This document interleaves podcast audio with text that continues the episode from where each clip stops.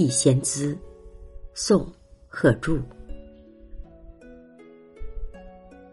莲叶初生南浦，两岸绿杨飞絮。向晚鲤鱼风，断送彩帆何处？凝住，凝住，楼外一江烟雨。南浦指送别之地。向晚，临近傍晚的时候，鲤鱼风指九月风。这首词主要是写水乡风光及生活。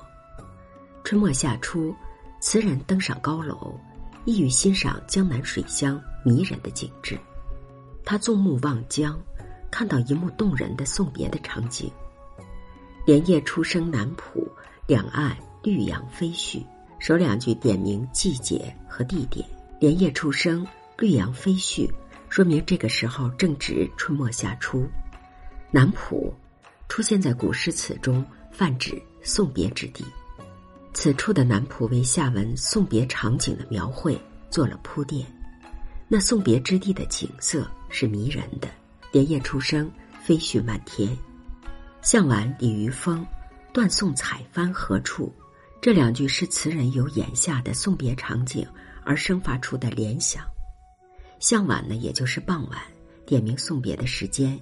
薄暮将来的时候，江面上吹着带着湿润鱼腥味的暖风，远处行人已经乘上画船，准备动身离去。词人有眼前的景象，不禁生发出一番奇妙的联想，竟痴痴的问暖风：“你要把这只画船？”吹送去哪儿啊？这场景不可谓不动人。凝住，凝住，楼外一江烟雨。最后，词人正面登场。原来，此时的他正站在江岸的一座高楼之上。无疑，那送别的场景触动了词人的心弦，也许唤起了他对过去自己别离时的回忆。此时，他的心绪正如楼外一江烟雨一般。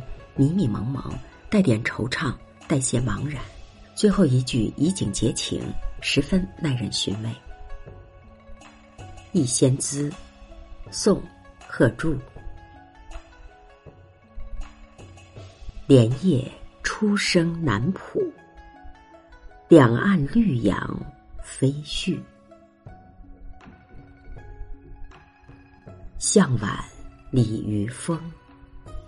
断送彩帆何处？凝住，凝住，楼外一江烟雨。